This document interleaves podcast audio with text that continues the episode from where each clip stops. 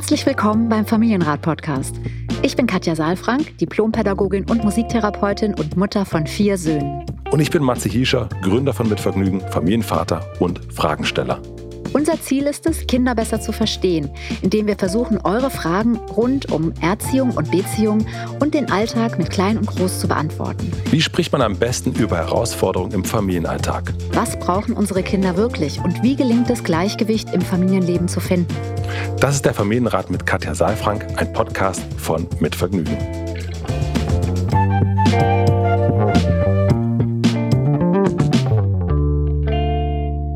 Hallo und herzlich willkommen, lieber Matze, in meiner Praxis. Du bist wieder da. Ich freue mich. Ich freue mich auch sehr. Ich freue mich auch sehr. Wir sitzen hier ein bisschen, das muss man sich vorstellen, in einer kalten Praxis heute, weil die Heizung in einem aus kalten ist. Raum. In einem es, gibt, kalten, es gibt Räume in der Praxis, die warm sind, die sind aber gerade besetzt. aber wir sitzen hier und Mhm. es ist aber eigentlich total passend für die Jahreszeit. Du, dir war es die ganze Zeit unangenehm, mir überhaupt nicht. Ja, du Es- sitzt hier in, in Mütze und du hattest eben noch deine Jacke an und Ja, aber es ist mal, so ich habe meine. Schuhe noch an, weil es mir zu kalt ist und Ja, aber es ist so ein bisschen. Mit Mütze und allem Schal. Man denkt immer, es geht, es ist doch ganz schlimm, aber es ist doch gemütlich jetzt. Also ich finde es gemütlich. Du bist auch so, wenn es Dauerregen ist, draußen so, oh guck mal, schön für die Blümchen. Ne? Schön für die Blümchen. Ja. Ja. in dem Fall kann ich sagen, ach, das ist doch jetzt, ach, das ist doch, eigentlich passt es, also es, es passt zur Jahreszeit. Naja, eigentlich ist es drinnen warm und draußen kalt. Ja, hier ist es- hier ist es drin kalt. Hier ist draußen kalt und drinnen kalt. ja, das Also, stimmt, das stimmt. Aber es ist ja nicht so schlimm. Ich krieg dich heute noch dahin, dass du auch sagst, jetzt machen wir Schluss, jetzt gehen wir ins Ja es, Warme. ja, es ist die letzte Folge für dieses Jahr. So Danach haben wir sowieso erstmal einen kleinen Urlaub. Vielleicht fährt die eine oder andere Person von uns, die jetzt hier sitzt, auch woanders hin. Mhm. Da, wo es vielleicht nicht ganz so kalt ist.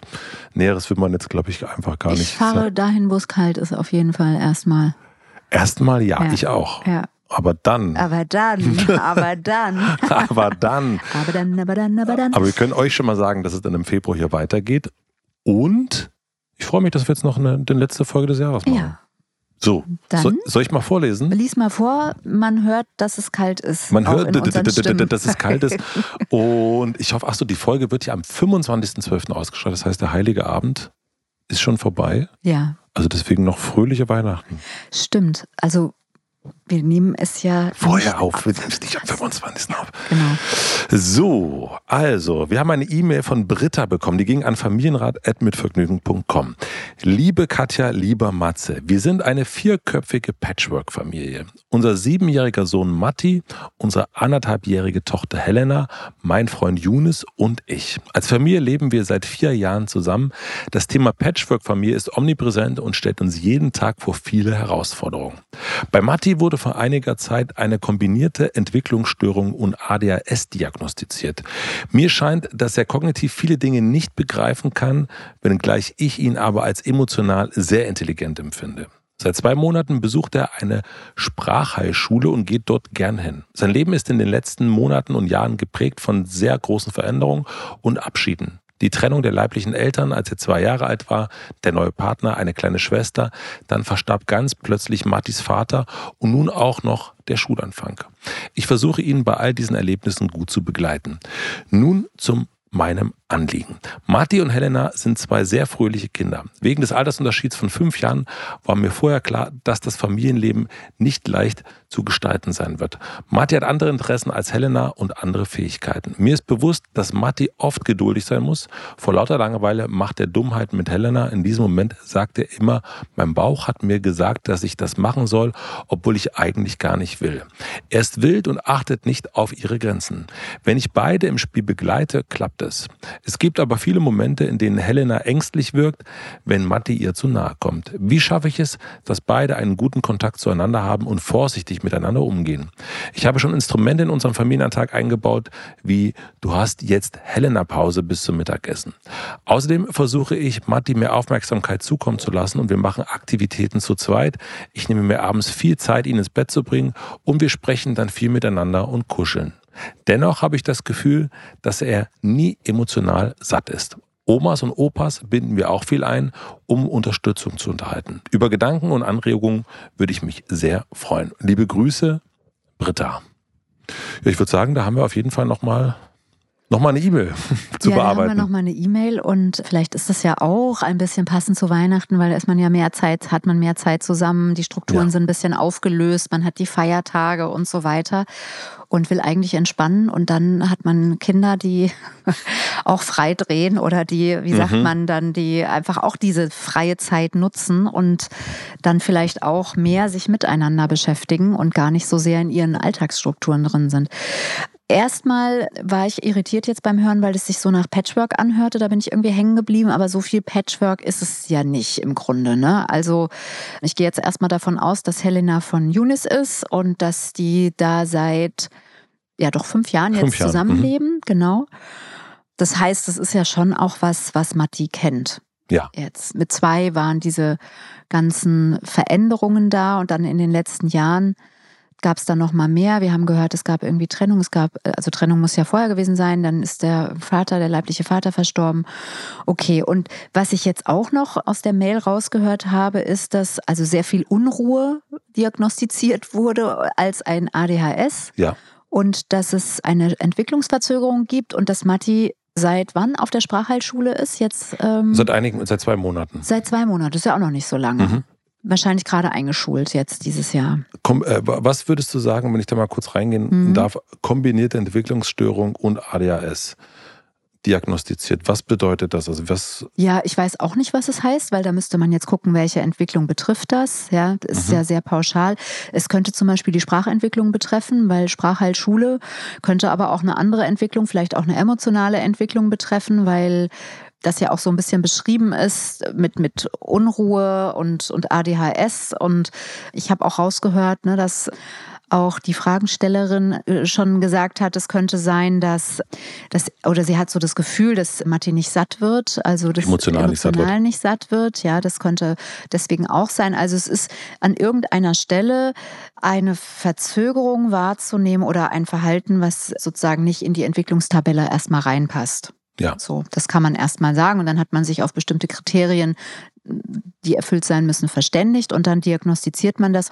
Für mich ist ja ADHS erstmal ja das Zeichen, dass Unruhe im System ist und dass eine hohe Erregung im System ist und wenn man dann jetzt mal unabhängig von der Diagnose guckt, was könnte man in der Familie noch verändern, dann kann man da versuchen, mehr Ruhe reinzubringen, um diese Unruhe ein bisschen zu regulieren. Und man könnte gucken, was passiert in der Familie, wo sind Unruheherde, was könnte beunruhigen, mm, um da dann auch eben emotional nochmal effizienter und gezielter zu sättigen und wirklich Sicherheit reinzugeben in das System. Das heißt also, wenn jemand ADHS hat, in dem Fall, ne, dass es eher Ruhe tut gut, weil ich habe immer das Gefühl, dass Menschen, die ADHS haben, dass die so hibbelig sind, jetzt mal so mhm. ganz vereinfacht. Und ich kenne das ja selber manchmal, wenn ich irgendwo vom Fernseher sitze oder mir wird total langweilig, dass ich dann eher heiße Füße kriege, so nenne ich das mhm. immer. Und dann eher dann hippelig werde, wenn es noch zu ruhig ist. Mhm. Wie verhält sich das bei der ADS? Also das muss man wirklich, finde ich, auch immer mit den Menschen also selbst besprechen. Es, es, gibt da für mich auch einen großen Unterschied zwischen Erwachsenen und zwischen Kindern, okay. weil einfach das Leben von Kindern oft für Kinder sehr beunruhigend ist. Und mir geht es nicht um Ruhe. Also mir geht es nicht darum, dass wir alle runterfahren und dass jetzt alle irgendwie ruhig liegen. Mir geht es nicht um Stillsein. Ja. Ja, sondern mir geht es um das Gefühl von Sicherheit. Wenn du keine Sicherheit hast, dann bist du beunruhigt. So, okay. Also ja? es geht gar nicht um so eine, du liegst jetzt immer auf dem Sofa, das Bild, was mhm. ich hatte, sondern eigentlich die Umgebung, äh, man hat Routinen, es geht nicht so viel hin und her eher so, was meinst du mit, mit Ruhe? Ich meine mit Ruhe, dass wenn Kinder ein Geschwisterkind bekommen, sie beunruhigt sein könnten, wie wertvoll bin ich hier noch, wo ist mein Platz? Und dass eben das auch nicht eine Situation ja. mhm. ist, ja, sondern dass das eine langfristige Entwicklungskrise sein kann, die sich immer mal wieder durch den Alltag zieht und dann kommt er in diese Schule. Das kann auch sozusagen eine Unsicherheit auslösen. Ne, wenn wir uns den Eisberg nochmal angucken mhm. und wir sehen oben auf der Eisbergspitze das, was im Außen zu sehen ist, nämlich hm, wenig Konzentration für Dinge, die vielleicht jetzt nicht das eigene von Matti sind. Ja, also wenn ihm jemand sagt, setz dich hin oder tu dieses oder jenes und er sieht da für sich keinen Sinn, er hat keine intrinsische Motivation, gerade es ist nicht sein Interesse, dann ist wenig Konzentration da. Also Ja. ja, er kann sich da wenig anpassen. Das weiß ich jetzt nicht, ob das so ist. Das müsste man hier nochmal erfragen. Das sind zum Beispiel solche Sachen. Also da muss man schon genauer hingucken. Also wenn ich davon spreche, dass Kinder Unruhe zeigen, die dann auch unter Umständen in einem ADHS ähm, diagnostiziert werden, dann geht es bei mir immer um emotionale Unruhe, die sich eben oben auf der Eisbergspitze durch solche Dinge im Außen zeigt, also ständig in Bewegung sein, nicht zuhören können, nicht, also die Impulse, die man in seinem Körper hat, denen ständig zu folgen und wenig Filter zu haben, auch Mhm. wenig die Möglichkeit zu haben, zu überlegen, was ist denn jetzt wichtig. Ich meine, er ist ja auch noch klein mit sieben, ja, ist schon sieben, aber auch erst Ja. sieben. Und da finde ich es auch immer ein bisschen schwierig, weil natürlich da auch die Entwicklung, der Entwicklungskorridor oft sehr schmal ist und dann eben auch manchmal Entwicklungskrisen dazu führen, dass Kinder einfach beunruhigt sind und dann solche Sachen auch in eine Diagnose münden können, ja. Aber nochmal zum Eisberg. Also wir haben oben die Unruhe, wir haben dann unten die Emotionen und da können wir von ausgehen, da können wir ja auch selbst mal gucken. Ich finde da Corona immer ein gutes Beispiel, ja. Da mussten wir ja sehr still sein sozusagen. Da ist ja überall Ruhe eingekehrt. Manche konnten damit sehr gut umgehen und waren froh, dass sie erstmal, das haben wir im Nachhinein dann alle so gehört, ne, dass gar nicht mehr so viel Trubel ist. Und wieder andere, die zur Ruhe kommen mussten, haben aber starke Gefühle entwickelt. Entweder welche, die schon noch im System waren oder welche, die dazu kamen, weil äh, es beunruhigend war. Weil die Situation im Außen so war, dass wir Verbindungen nicht mehr machen durften. Wir waren nicht mehr selbstwirksam. Wir durften nicht zur Arbeit gehen oder hatten Angst um unsere Arbeitsplätze. Da kam dann die Unsicherheit dazu. Die, die Welt war erkrankt sozusagen, ja, durch Corona und in Gefahr. Und das sind alles Dinge, die uns beunruhigen. Ja, und so ist es eben jetzt, wenn wir uns das jetzt hier bei Matti angucken und da ist eine hohe Unruhe im System, dann werden da auch solche Gefühle wie Angst, vielleicht Trauer, Schmerz, vielleicht auch Wut, das hören wir jetzt gar nicht so, ne? Es geht weniger um, um Wutanfälle, aber eben um unreguliertes Verhalten, ne? also um, um unregulierte Begegnungen zwischen der kleinen Schwester und, und ihm. Und Britta fragt sich ja, wie kann ich gut führen? Also wie kann ich das gut begleiten? Ja, und wie kann ich das gut regulieren? Und dafür muss man so ein bisschen, finde ich, nochmal dahinter gucken, was könnte denn Matti an Gefühlen in sich tragen, die dann wieder dazu führen, dass er eben unsicher wird. Und dann zu schauen, wie könnte man diese Unsicherheit speisen, wie könnte man die beantworten. Und da spreche ich von Ruhe insofern, als stell dir vor, du machst eine Bergwanderung, ja, du warst ja jetzt auch wandern, Ja. da kannst du dir das vielleicht vorstellen und du läufst mit jemandem, der auf einmal abrutscht und der an einer emotionalen Steilwand hängt. Und an dieser Steilwand hängt derjenige jetzt und du musst jetzt erste Hilfe leisten. Ja, und das Schwierigste, was dann passiert, ist, wenn du selbst in Aufregung gerätst. Das heißt, Notfallhelfer brauchen im Grunde ein total reguliertes System. Die brauchen auch, ne, dann- die haben auch dann bestimmte Arbeitspläne, die sie abhaken, weil es eben oft lebensgefährlich ist. In der emotionalen Situation fühlt es sich lebensgefährlich an.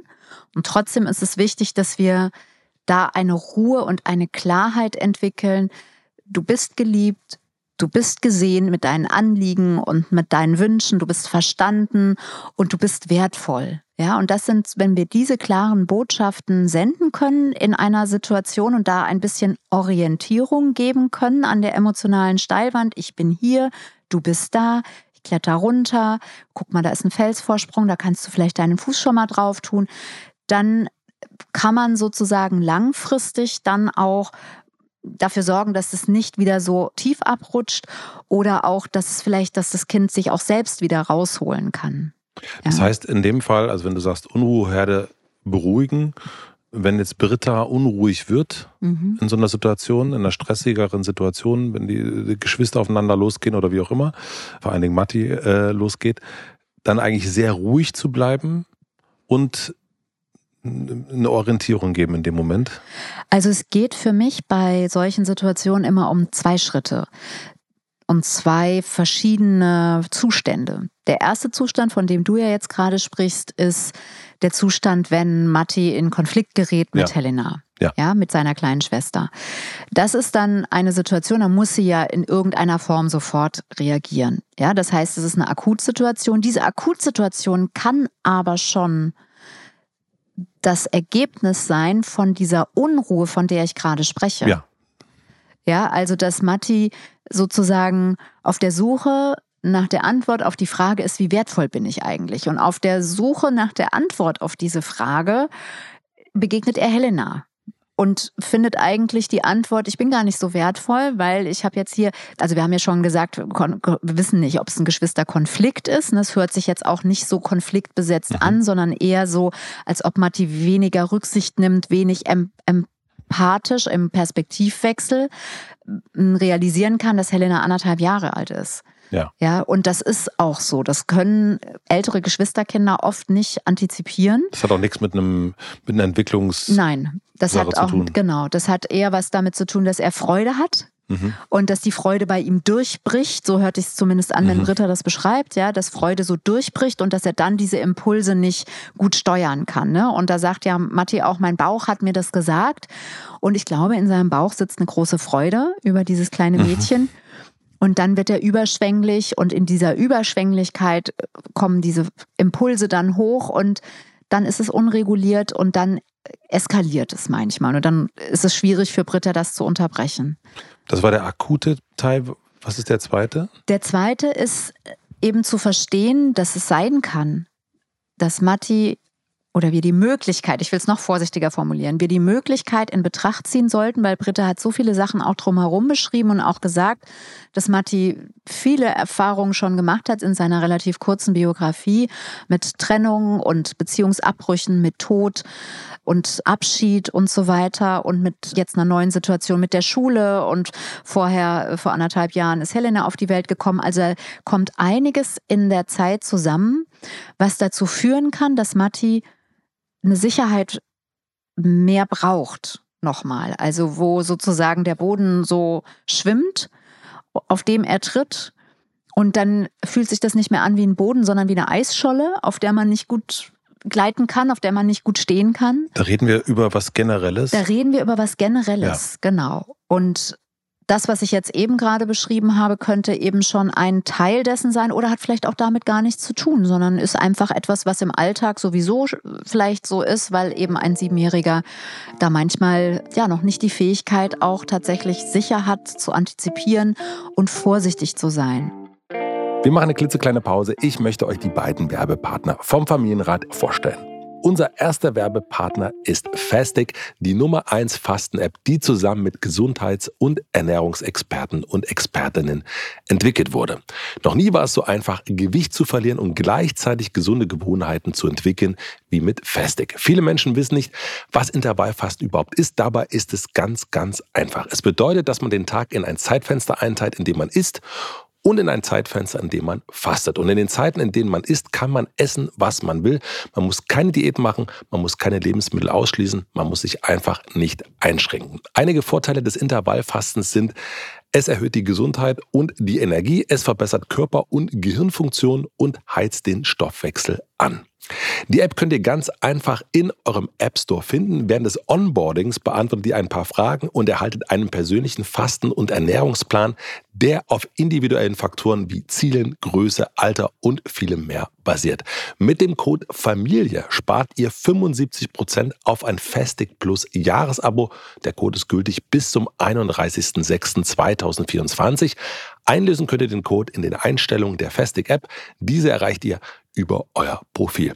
Die Webseite mit weiteren Infos sowie den Code findet ihr wie immer auch in unseren Shownotes. Vielen Dank an Fastic für die Unterstützung dieser Folge.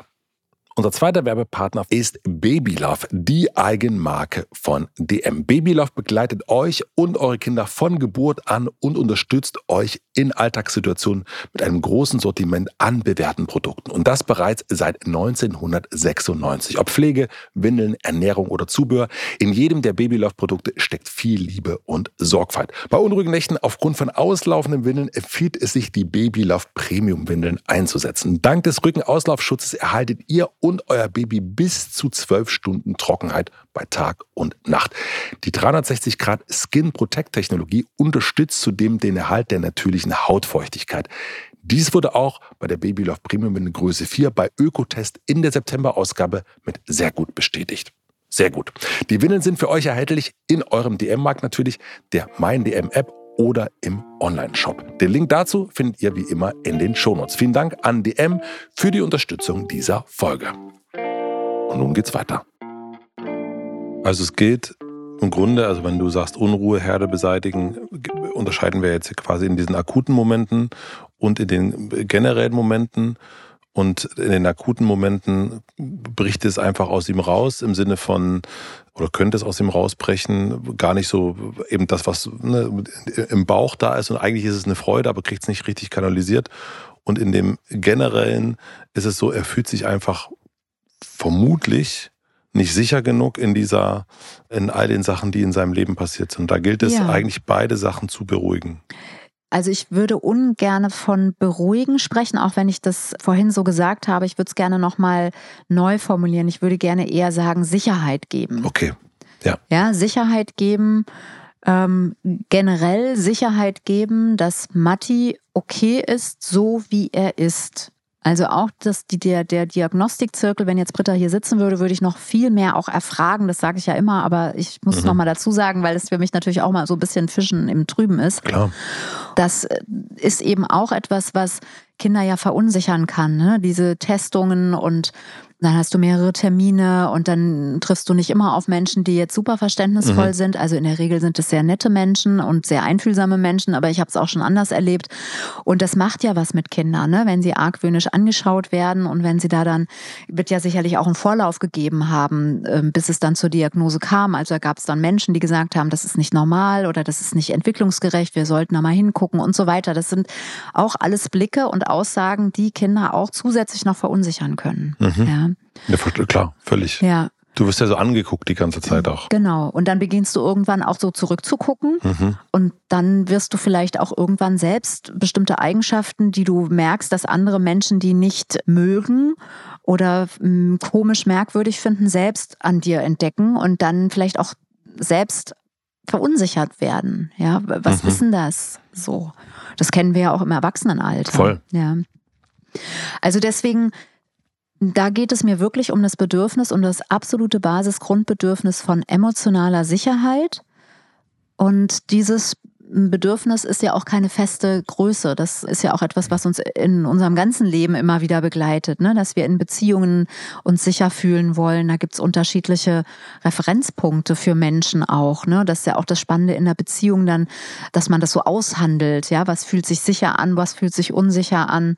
Und äh, für Kinder ist es natürlich in ihrer Beziehung zu den Eltern immer wieder wichtig zu spüren, ich bin okay, so wie ich bin. Ich bin angenommen mit allem, was ich mitbringe und bin wertvoll und wichtig und das heißt jetzt überhaupt nicht, dass Britta irgendwas verkehrt macht oder dass sie da ein Defizit hat, sondern das ist etwas, was hat sie ja auch selbst schon gesagt, was im Außen ähm, auch durch bestimmte biografische Zusammenhänge, die jetzt einfach dazugekommen sind, klang es jetzt ein bisschen unruhig, ja. Und dann kommen andere Sachen noch dazu, wie Schuleintritt, da kommen wieder neue Geschichten dazu, dann die Suche nach der Schule und so weiter. Mhm. Also ich bin mir ganz sicher, wenn ich mit Britta hier sitzen würde, würden wir einige Situationen vielleicht finden, wo sie selbst auch zu Recht sehr unsicher war und gar nicht genau wusste, was ist jetzt eigentlich der nächste gute Schritt für uns als Familie und für Matti in seiner Situation. Mir geht es nur darum, nochmal zu sagen, Sicherheit ist keine feste Größe und muss immer mal wieder überprüft werden und wenn wir mit Kindern zusammen sind, dann zeigen die das ja sehr deutlich oft an ihrem Verhalten, dass sie unsicher sind. Und das hört sich hier so ein bisschen an insgesamt. Ich bin mir noch nicht so sicher, inwieweit das jetzt mit der Frage, mit der eigentlichen Frage, nämlich wie kann sie die beiden Kinder gut begleiten, zusammenhängt. Ich habe dazu noch eine Rückfrage. Mhm. Vielleicht passt das auch zu, dem, zu deiner äh, Frage. Ich habe das Gefühl, wenn ich das lese, dass sie ja schon an sowas auch gedacht hat. Ne? Sie schreibt ja auch, äh, dass sie das Gefühl hat, er ist nie emotional satt und deswegen mhm gibt es irgendwie die Termine, die sie nur mit ihm macht. Deswegen mhm. gibt es viel Zeit zu einem Bett bringen, kuscheln, mhm. miteinander reden. Also ich habe so das Gefühl, dass sie ihm auch versucht, emotional zu zeigen, guck mal, du bist mir wichtig, ich nehme mir die Zeit für dich und so weiter. Gibt es da etwas, wo du sagen würdest, ja, das äh, ist alles schön und gut und wichtig, aber vielleicht das noch zusätzlich oder geht es vielleicht auch gar nicht darum, um eine bestimmte Zeit oder also so, es scheint mir, sie macht da schon einiges. Wenn Britta hier sitzen würde, ich sag's nochmal, hm? würde ich sie fragen, woran sie denn merken würde und es für sich festmacht, dass Matti emotional satt ist? Das wäre für mich eine ganz wichtige Frage, weil ganz häufig tun wir ganz, ganz viel und dann haben wir eine bestimmte Erwartung, was daraus folgt oder was für eine Veränderung vielleicht auch daraus folgt oder wo das landet. Und dann bekommen wir das nicht gespiegelt oder das ergibt sich nicht im mhm. Außen und dann denken wir, ich tue ja doch ganz viel ja. und trotzdem ist es nie genug. Und für mich ist dann oft so dieses, also nochmal sich das klar zu machen, dass es nicht darum geht, mehr zu geben, sondern vielleicht anders. Und wie könnte dieses anders sein? Das anders könnte so aussehen, dass man noch mal eher guckt, nicht so viel, also ist jetzt gar nicht so auf Britta hm. bezogen, mhm. ja, nicht so viel, also wenn es einen selbst erschöpft, dann ist es oft nicht die Ebene. Also dann machen wir ganz viel, dann machen wir ganz viele Einzeltermine und wir verbringen ganz viel Zeit miteinander und schauen manchmal weniger auf die Qualität der Zeit. Also auf die auf das, was dann an Botschaften auch gesendet wird. Das heißt, wenn ich jetzt Britta wäre und ich bin mit Matti zusammen und ich merke, ich verbringe Zeit mit ihm nachts, also länger zu dem Bett bringen und ich bin danach erschöpfter. Also ich als Britta bin mhm. dann äh, erschöpft und nicht erfüllter, mhm. dass ich daran erkenne, dass das vielleicht nicht die richtige, die richtige Zuführungsmethode war. Mhm.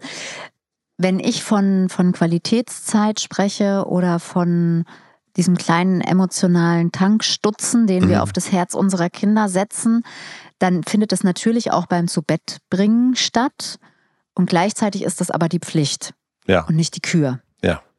Ja, das heißt, für mich wäre jetzt das erstmal kein, also ich, ich, ich möchte mal die Mutter sehen, oder den Vater, der abends nach dem ins Bett gehen sagt, juhu, das war jetzt total toll und ich bin jetzt total aufgeweckt und äh, lebendig ja. und erfüllt. Emotional ja. total, jetzt ja, kann es richtig nee, losgehen. Also das, deswegen ist sozusagen, ich weiß aber, was du meinst. Du meinst, ob Britta äh, mal auch darauf aufpassen kann, wann sie erschöpft ist. Ich meine eher die Quantität, also dass sie hier was macht und da was macht und da was hm. macht und hier was Besonderes noch und da dann Zeit mit ihm alleine verbringt und dann das Gefühl hat, Mensch, ich mache doch jetzt schon alles und er ist trotzdem nicht emotional satt.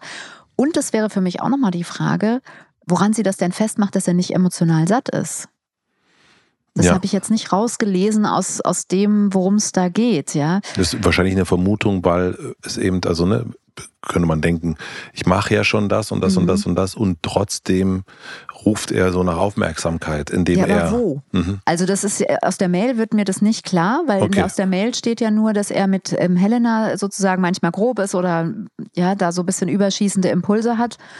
Ich habe da jetzt nicht gehört, dass er ständig irgendwie nach, nach Zuwendung sucht oder dass er ständig nach Kontakt sucht oder dass das jetzt sehr auffällig ist. Ja? Also deswegen, die Mail hat es ein bisschen in sich. Mhm. Ja? Wir haben da ganz viele Anhaltspunkte und es ist äh, für uns jetzt so ein bisschen, wir, wir können jetzt nur mutmaßen. Ja? Aber dann lass uns doch zu diesem zweiten Punkt kommen, mhm. und zwar diesen Geschwisterpart, weil ja. das war ja Ihre mhm. große Frage, wie schaffe mhm. ich es, dass beide einen guten Kontakt zueinander haben und vorsichtig miteinander umgehen. Ja, das ist schon mal sehr nett formuliert, weil Helena braucht diese Hinweise ja jetzt nicht. Mhm. Also wie schaffe ich es, das beide? Eigentlich müsste die Frage heißen, ne? wie kann ich Matti gut begleiten im Kontakt zu seiner kleinen Schwester? Ja. Das wäre für mich jetzt die Frage. Vielleicht ist das für Britta auch schon mal hilfreich, weil es geht weniger wahrscheinlich um Helena als um, um Matti. Und ich höre auch noch raus, wie kann ich auch Helena angstfreie Begegnungen mhm mit ihrem großen Bruder ermöglichen. Ja. Auch da ist für mich noch ein bisschen unklar, was heißt denn, dass Helena ängstlich ist? Weil Kinder mit anderthalb Jahren sind ja vor vielen Sachen ängstlich. Ja? Also wenn der Bohrer angesetzt wird, wenn der Föhn angeht, mhm. wenn der Staubsauger angeht, wenn es an der Tür klingelt, so. Also da gibt's ja, wenn etwas überraschend, sehr schnell, vielleicht auch laut und sehr nah kommt. Ja, ja. das ist etwas, was uns alle erschreckt, aber mhm. eben Kinder im Alter von anderthalb auf jeden Fall. Insofern würde ich da Britta nochmal bitten, genauer hinzugucken. Vielleicht hat es gar nicht so viel mit der Person zu tun, sondern mit der Art und Weise, wie eben dann auch, wie schnell, wie laut, wie nah dann der Bruder kommt. Ja. ja, und nicht Matti grundsätzlich, sondern und da kann sie sich nicht so gut drauf verlassen. Ja, ja, ja, guter Punkt. Ja, das gar nicht zu wissen. Ja. Mhm.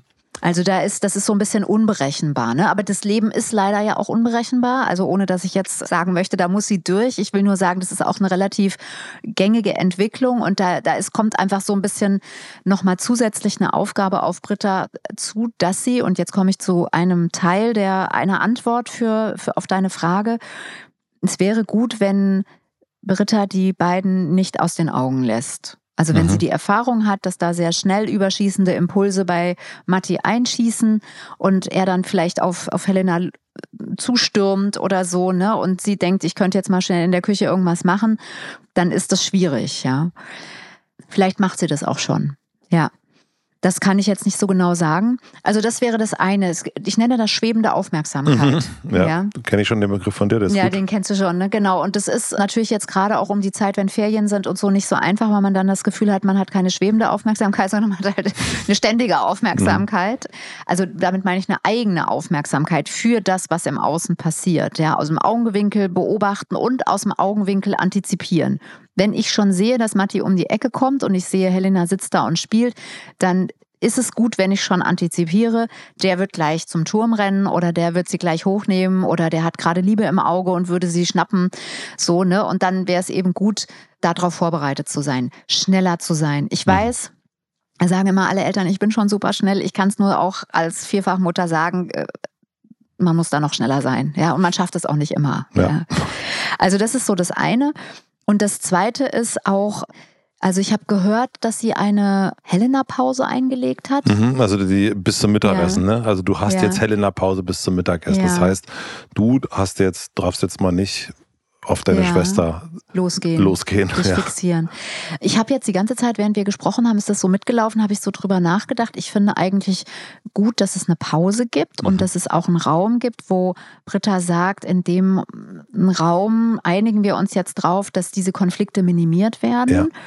Und andererseits finde ich schwierig, dass es an Helena festgemacht wird und dass es eher ein ein Verbot ist. Also die Frage wäre, was kann er denn jetzt bis zum Mittag machen? Also es wäre ja viel schöner zu sagen, bis zum Mittag machen wir jetzt das und nicht zu sagen, bis zum Mittag machen wir jetzt das nicht. Mhm. Ja, ja, sonst fixiert sich das natürlich noch mal viel mehr auf sie auch. Genau, ja. also das ist das eine, wenn wir das so nennen, mhm. dann fixiert sich das auf die Person, also es wird persönlich dann, mhm. ja. Etwas, was in seiner Person liegt, wird dann auch nochmal personifiziert auf, auf Helena. Und das zweite ist eben, dass es für mich so ein bisschen gerade nicht klar ist, äh, und das fehlt mir so ein bisschen, was kann er denn stattdessen machen? Ja. Ja, weil er ist ja auf der Suche nach Kontakt. Mhm. Ja, und, und, Unruhe ist, er ist unruhig und sucht eigentlich so ein, wo, wo kann ich meinen Anker so reinschlagen? Ja, gefühlt, ne? genau. Ne? Und jetzt ist eben also mein, mein Herzanker sozusagen. Ja. Ne? Und jetzt wäre halt dann, dann gibt's halt ein Kontaktverbot. Mhm. Ich bin auf Kontaktsuche, krieg aber ein Kontaktverbot, aber krieg nicht gesagt, was kann ich, zu wem kann ich denn jetzt sonst Kontakt machen? Ja. Ja. Also Alternative quasi anbieten. Genau, das würde ich gut finden und ich weiß auch nicht, ob es realistisch ist. Also ich, ich verstehe den Gedanken. Wenn ich mir jetzt vorstelle, ich bin in der Wohnung mit jemandem zusammen und mir wird gesagt, mit diesem Menschen, der jetzt hier auch in der Wohnung ist, darfst du auf gar keinen Fall jetzt irgendwas machen. Ich überspitze jetzt. Dann will ich vor allen Dingen was mit der Person machen. Dann ja, und, das, und die leben also ich, ja auch zusammen. Mh, ne? Ja, du, ja. genau. Also deswegen weiß ich nicht, wie realistisch es ist, aber es sind jetzt erstmal nur Gedanken dazu. Mhm. Das heißt nicht, dass ich es sofort ändern soll. Vielleicht können Sie nochmal neuen Namen Das wollte Sie ja wissen. So. Ja. ja. ja, Genau. Und ich würde auch mit Matti nochmal sprechen. Also ich würde nochmal darüber sprechen. Sie fragt ja offensichtlich, warum machst du das? Und dann kommt die Antwort, mein Bauch hat mir das gesagt. Mhm. Ja, und warum machst du das? Wissen wir ja schon. Er sucht Kontakt. Also wäre es ja schön, wenn noch mal mehr der Kontakt begleitet würde. Was kann man denn mit Helena mit ihren anderthalb Jahren machen?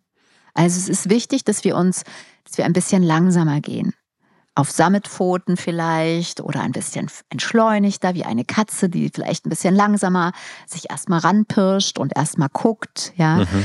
So, und das sind vielleicht Sachen, die ein bisschen spielerischer mit ihm besprochen werden können. Und dabei braucht er vermutlich auch Begleitung und vielleicht auch was Verbales. Also wenn sie sieht, dass er auf Helena zugeht, was möchtest du jetzt machen? Möchtest du mit ihr spielen? Ja, hat sie nicht auch, sie hat doch auch geschrieben, wenn sie es begleitet, läuft das ganz ja. gut. Ja. Genau, also das wäre jetzt eigentlich genau der genau, Punkt. Ne? Dann also ist die Antwort doch, bitte, Britta, mach das vermehrt. Und an den Zeiten, an denen das schwierig ist, schau vor allen Dingen auch nach der Kleinen. Also ich würde die nicht die, ich würde entweder den Großen mit in die Küche nehmen oder ins Wohnzimmer oder wo auch immer, ne? Oder halt die Kleine. Ja, ich glaube, was nicht geht, wobei ich nicht weiß, ob das so ist, ist die beiden alleine mhm. zu lassen. Also ich fasse mal kurz zusammen. Ja, bitte. Was Viel ich jetzt Spaß. hier. Äh, ja, ich habe ja eigentlich äh, zwei große Punkte. Der erste Punkt war Unruheherde zu beruhigen, also die Unruhe im System, das haben wir, äh, oder hast du auch verbunden mit ADHS. Und da ging es eigentlich um die zwei Unterschiede zwischen akut und generell. Und es ging um Sicherheit und nicht um Unruhe, also es ging um Unruhe im System. Genau, ne? und, und mhm. es geht eigentlich immer darum, genau, um Sicherheit zu geben. Langfristig, das wären die langfristigen Punkte, ne? Genau, und das, das sowohl aber in einer akuten Situation als auch in einer, in einer mhm. generellen mhm. Situation. Das war so dieser eine wie sagt man? Teil? Eine Teil, ja. genau. Und der andere war eben diese Geschwisterfrage. Mhm. Und da hast du äh, zum einen gesagt, dass sie bestenfalls beide immer in einer schwebenden Aufmerksamkeit im Auge behält, mhm. dass sie guckt, wie können die auf, also wie kann Matti lernen, auf die Schwester zuzugehen, auf Helena, dass die Fixierung auf das Helena freie Zeit anders sein sollte. Mhm. Also, dass sie nicht, du darfst jetzt nicht mehr zu Helena gehen, sondern mhm. du darfst woanders hingehen, quasi, also, mhm. also dass diese Fixierung aufhört.